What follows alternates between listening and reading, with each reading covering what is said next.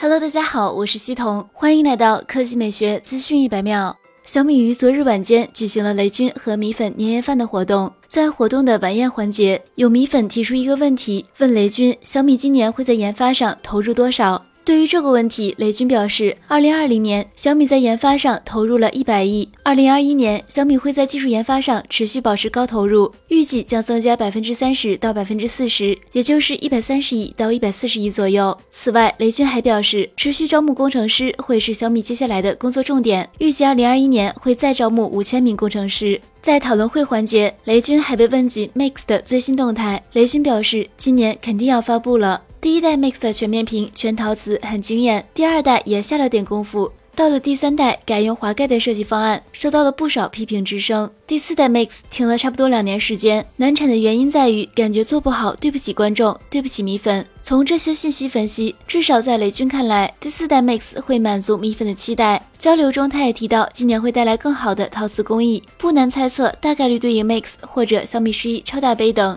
由于上周小米公布了四曲面瀑布屏无孔概念手机，同时还手握不少折叠屏外形设计专利，我们有理由相信这些元素中的一些会出现在新 Mix 上。当然，Mix 历代主打真全面屏，如果你对刘海、挖孔等心存芥蒂，不妨耐心等待小米的答卷。好了，以上就是本期科技美学资讯一百秒的全部内容，我们明天再见。